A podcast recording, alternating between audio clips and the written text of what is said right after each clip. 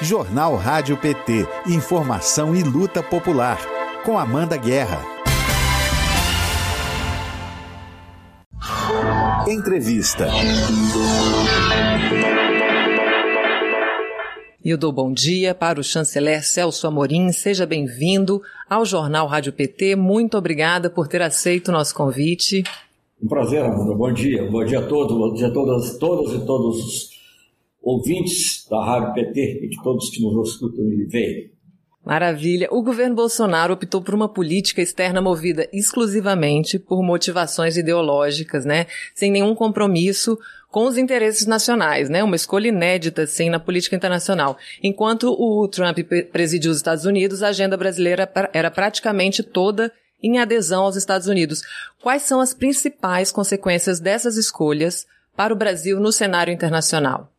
Não, as consequências eh, lamentáveis, todas elas, eh, poderiam ser resumidas assim num isolamento. Né? Aliás, eh, eles próprios disseram que se o Brasil fosse párea, estava tudo bem. Então o Brasil é párea, né? Quer dizer, o Brasil, isso ficou muito ilustrado agora no, discurso do Bolsonaro na ONU. É, sempre o discurso do Brasil muito esperado, né? o primeiro orador, uma tradição que vem desde Oswaldo Aranha. E, e hoje é um discurso beira o ridículo, porque é lamentável no conteúdo, mas na forma era ridículo. Ele não sabia nem onde estava. Ele podia, parecia estar falando para um grupinho dele numa cidade do interior do Brasil, ou sei lá da onde, né? é, sem nenhuma. Não, não, não falou dos grandes problemas mundiais, só procurou se justificar. Então, o Brasil Amanda, deixa eu mencionar uma coisa, só para você ter uma ideia desse grau de isolamento, e em grande medida um isolamento autoimposto, que é uma coisa absurda. Houve há pouco uma, uma cúpula dos países latino-americanos e caribenhos, a CELAC, uma instituição, é um, um fórum, na realidade não é uma instituição, um fórum que foi criado a partir de uma iniciativa do Brasil, em 2008, o presidente Lula é, convidou todos os presidentes da América Latina e Caribe que vieram, a Sauípe, na Bahia, e nós fizemos, então, é, a primeira reunião, primeira cúpula, mas primeira reunião, porque nem sequer havia em outro nível, de países latino-americanos e caribenhos, sem a tutela dos Estados Unidos, de, do, da Europa, da China, de quem quer que seja. Né? Só nós. Nós fizemos isso. Isso aí resultou na criação de uma. Não chega a ser uma entidade, porque não é juridicamente uma entidade, mas um foro mais ou menos permanente, que é essa CELAC. Bom, o México agora, que está com o governo progressista, faz uma reunião do CELAC e o Brasil é o único, único país da América Latina e Caribe que não vai. Isso eu nunca vi, nem nos governos militares. Olha, eu não tenho nada a dizer positivo nos governos militares, eu fui demitido uhum. da presidência da Embrafil numa certa época, mas, gente, isso não existe. Isso não existe no que existiu na diplomacia brasileira. É, obviamente nós vamos mudar isso, mas vai, vai dar um trabalhinho. Vai, com certeza. O Fábio Donato, que é um internacionalista, ele pergunta se existe é, a perspectiva de finalização do acordo entre a União Europeia e o Mercosul durante o mandato do Jair Bolsonaro e quais os ganhos políticos de Bolsonaro com, com essa finalização desse acordo. Eu não creio que isso seja possível. Eu acho que é cada vez mais difícil. Eu acho que muitos europeus, alguns até por outros motivos, mas de qualquer maneira, muito preocupados com a questão climática, com o descaso pela, pela Amazônia, as mentiras que são ditas a respeito, porque é diferente você dizer, olha, está queimando, estamos fazendo o possível, né? Mas não é, não é o que está acontecendo. O que está acontecendo é o contrário, está queimando e deixa queimar. E a cada ano piora. Então, eu, é só por essa razão eu já acharia que esse acordo não vai prosperar. Agora, esse acordo é um acordo complicado, porque ele foi fechado às pressas. Um dos objetivos principais era fechar o acordo para ver se fortalecia o Macri, lá na Argentina, e ver se ele era reeleito. E você sabe que a pior coisa numa negociação é você ter pressa. Você ter pressa, além de, de outras fraquezas ideológicas, debilidades, etc. Mas, então, eu acho, eu penso que um governo, que eu espero que seja o governo do presidente Lula, nós todos esperamos, acho eu, embora ele não tenha declarado oficialmente ainda que é candidato, mas nós todos esperamos que no governo do presidente Lula a gente possa recompor esse acordo, de certa maneira, tendo até objetivos mais ambiciosos na questão de clima, mas por outro lado também fortalecendo a nossa capacidade de industrialização, de preservação de certa capacidade tecnológica, né, que esse acordo não, não oferece. Esse acordo é um acordo, digamos que, quase que, que sacramenta a desindustrialização do Brasil. E o Brasil, né, o brasileiro lembra muito bem do posicionamento do Brasil na época dos governos do PT, como a gente era mais respeitado, como havia, de fato, um posicionamento de um país é, com grandes lideranças, né, com interesses nacionais sendo, de fato, decididos, ou defendidos. Aí eu te pergunto, existe uma ala, uma ala ideologizada no Itamaraty, de fato, ao, ao estilo do, do Ernesto Araújo? Essa é uma pergunta. E quais, quais os fundamentos e objetivos dessas alas, dessa ala, e como é que ela coexiste com a tradição diplomática brasileira? Como é que essas coisas coexistem dentro do Itamaraty? Deixa eu te dizer, o Itamaraty é como se fosse um violino. Não é um violino. O violino tem que ser bem afinado e a partitura da música tem que ser boa. E o executante também. Então, essas três últimas condições não, não são boas no momento. Então, eles são funcionários, né? eu acho que a maioria, pelo que eu conheço, eu tenho, conheço, tenho contato com, ainda com jovens diplomatas, mas também pessoas da minha geração, de gerações anteriores, a maioria dos diplomatas tem uma convicção da defesa do interesse nacional na linha da Constituição. Eu não vou dizer que todos eles pensam como o PT ou como eu penso, né? exatamente, mas eles são disciplinados e, e, eu diria que ele se, que eu posso dizer é o seguinte: eu vivi, independentemente só do período que fui ministro, um total de mais de 50 anos, 50 anos no Itamaraty, sem contar ainda o que eu acompanho depois de, aposentar, depois de aposentar. Eles se sentiram muito felizes no governo Lula, porque é por causa disso que você está falando. Eles sentiam o Brasil respeitado. Eu ouvi muito depoimento de embaixador, de embaixador que não necessariamente era é, filiado, filiado acho que era uma, aliás, eram muito poucos, mas digamos que era mais diretamente simpático ao PT, muito depoimento de, puxa, eu fui a uma reunião de empresários na União Europeia e tal, só convidaram ao Brasil, país não europeu. Quantas vezes eu vi isso? Quer dizer, quantas vezes as pessoas, os diplomatas se sentiam valorizados, os embaixadores brasileiros, os diplomatas em geral, valorizados, porque a política brasileira era uma política importante que representava a justiça social, que defendia o combate à fome e à pobreza, que fazia a integração latino-americana, que ajudou a criar os BRICS que tinha uma política para a África. É assim, é muito, muito, longo, muito longo enumerar isso tudo. Mas eu acho que isso, isso dava, digamos assim, também um sentido de, de satisfação profissional aos diplomatas. É, eu, eu fui embaixador antes.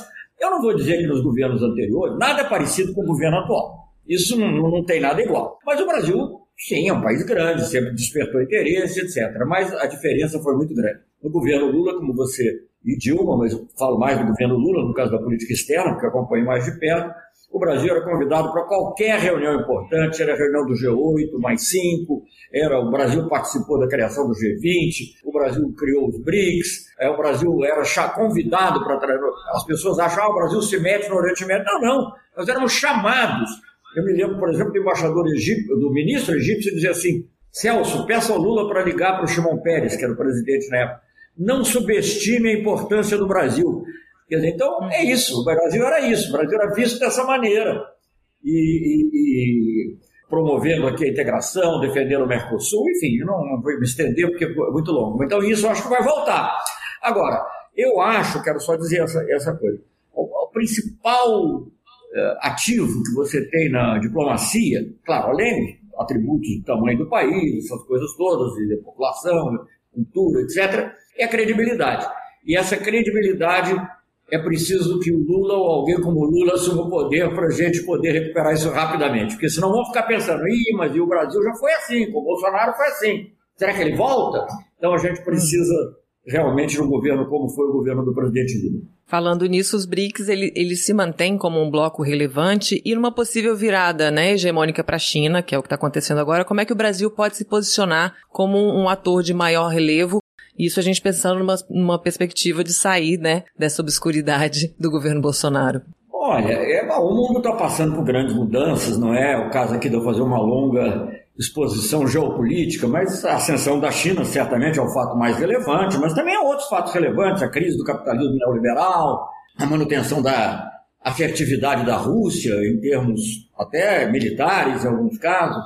Enfim, há muitas mudanças no mundo, a União Europeia sem o Reino Unido, é, por um lado, digamos assim, é menor, mas por outro lado mais coesa. Então, e a América Latina hoje dá uma oportunidade também de trabalho conjunto que nós não tínhamos. Então eu quero dizer, só pra, de maneira muito resumida, que a China é um parceiro formidável para o Brasil. é, a nossa parceria aumentou muito, ela já existia, mas não foi criada, inclusive até, até a honra de ter participado um pouco da criação da parceria estratégica do governo Itamar. Mas ela foi imensamente fortalecida no governo Lula, se desenvolvida, abriu, abriu outros campos. Enfim, eu acho que é um parceiro formidável. Agora, eu acho que não cabe ao Brasil estar fazendo opções. O Brasil tem que trabalhar com todos os países. Aliás, o Brasil, junto com a América Latina e Caribe, ou com a América do Sul, de maneira mais concentrada, se posicionar nesse mundo, nesse mundo complexo. Eu não acredito em Guerra Fria, eu acho que isso não vai ocorrer, porque Guerra Fria era muito diferente, eram dois mundos totalmente separados. Hoje a China e os Estados Unidos estão muito imbricados economicamente. Uma, agora mesmo teve uma, um problema grave com uma, uma, uma empresa, é, enfim, uma empresa vai de investimentos variados chinesa, e isso causa pânico nos mercados no mundo inteiro. Então não é mais. Isso não acontecia entre Moscou e, e, e Washington no tempo da Guerra Fria. O mundo é diferente. Agora há uma rivalidade econômica, o Brasil tem que estar consciente disso, mas não tem que estar fazendo opções, escolher sempre o que for melhor para nós, o que tiver mais de acordo com os nossos objetivos, e sempre que possível fazer isso junto com os nossos parceiros do Mercosul, da América do Sul e da América Latina e Caribe, porque isso é bom para todos. Tem aqui os comentários. O Pedro Bicudo diz: Nossa, como está ótimo o ex-ministro das Relações Exteriores Celso Amorim. A Josi Negreiros diz: salve o nosso querido grande ministro, o diplomata dos diplomatas, Celso Amorim. Fica aí o recado do nosso público, carinho. Falando nessas novas alianças, nessa, nessa cooperação, né, que visa maior interesse nacional. Como a cooperação Sul-Sul serviu para projetar a imagem do Brasil nos países africanos e eu queria saber se ela sempre foi bem-vinda ou vocês enfrentaram é, resistência, houve receio em algum momento?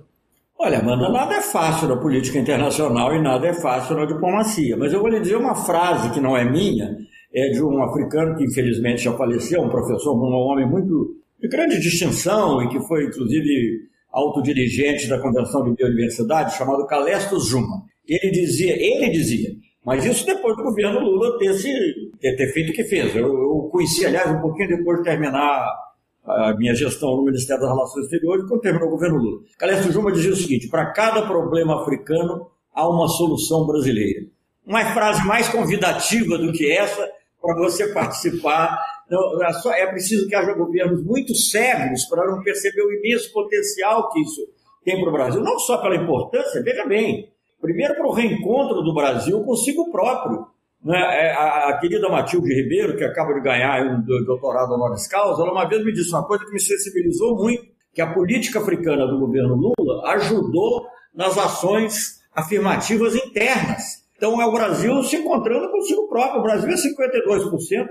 E, e temos que recompor, porque infelizmente já começaram a fechar embaixadas, não, não se dá atenção. Né? O Brasil que era, o Brasil era convidado para a reunião da União Africana, era convidado para tudo. Né?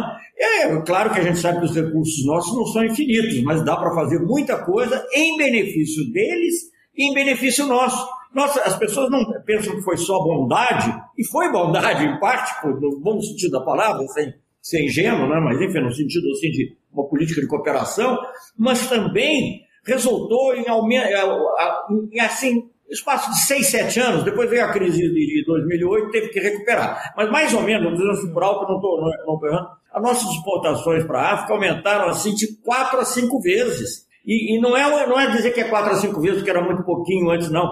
Quatro a cinco vezes e fez com que a África, como um conjunto, se você imaginasse a África como um país, fosse o quarto parceiro comercial do Brasil, abaixo da China, Estados Unidos e Argentina, na frente da Alemanha. Então, gente, é, é uma. É, as oportunidades são enormes, né? sem falar nos investimentos e na área cultural, no, no, contato humano, no aprendizado que a gente tem também ao, ao tratar com, a, com os africanos, que tem até maneiras, às vezes, de solucionar problemas que nós ainda estamos atrás deles. A União Africana avançou muito uhum. mais do que, a, do, que a, do que a CELAC, por exemplo.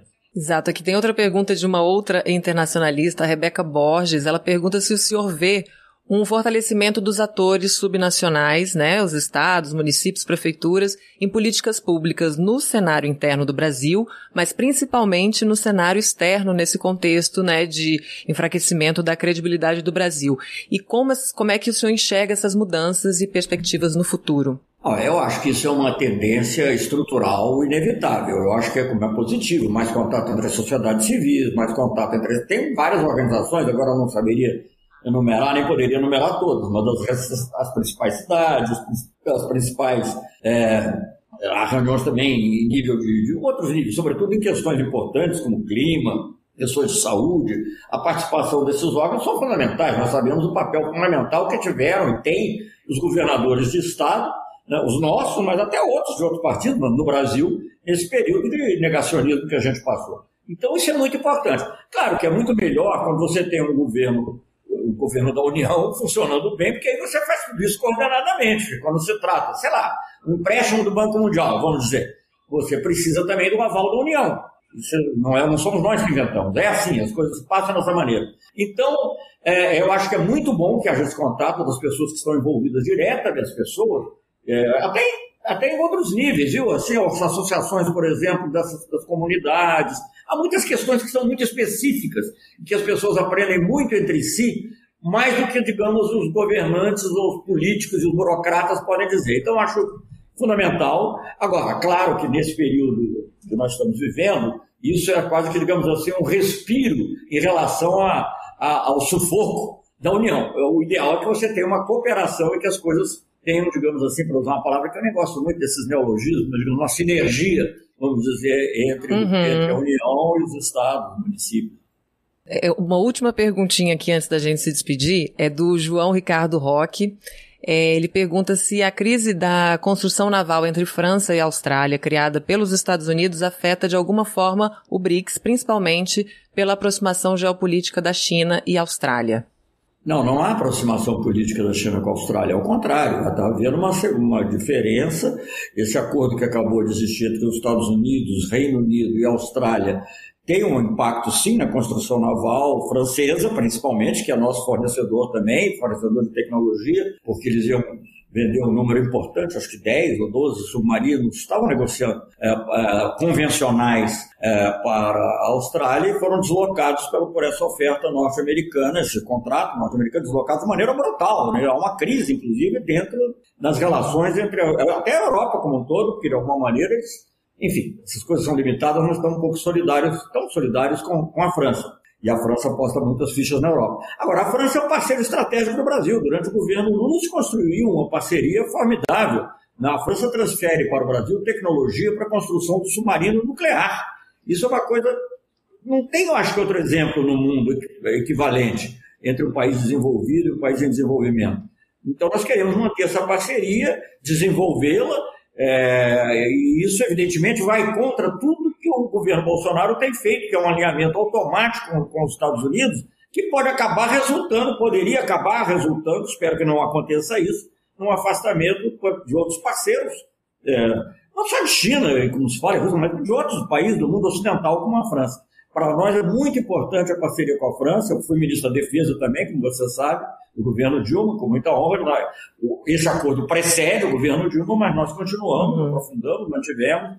E esse, digamos assim, dos projetos de defesa que o Brasil tem, tem vários, né? Que foram, o governo Lula e Dilma foram os que mais investiram na defesa do país, mais investiram em tecnologia para a defesa do país. Não há comparação, é, é só olhar a estatística, não tem essas coisas, os números, os números não mentem, os mentirosos mudam os números, mas de qualquer maneira é basta olhar os números reais. Mas enfim, só para dizer que essa parceria é muito importante ela é provavelmente a mais importante parceria que a gente tem na área de defesa e terá que ser mantida e recuperada. Muito bem, eu agradeço mais uma vez a sua participação aqui no jornal, a sua disponibilidade de responder as nossas perguntas. Desejar um ótimo dia e aguardar uma segunda participação aqui com a gente. À vontade, quando você quiser. Bom dia.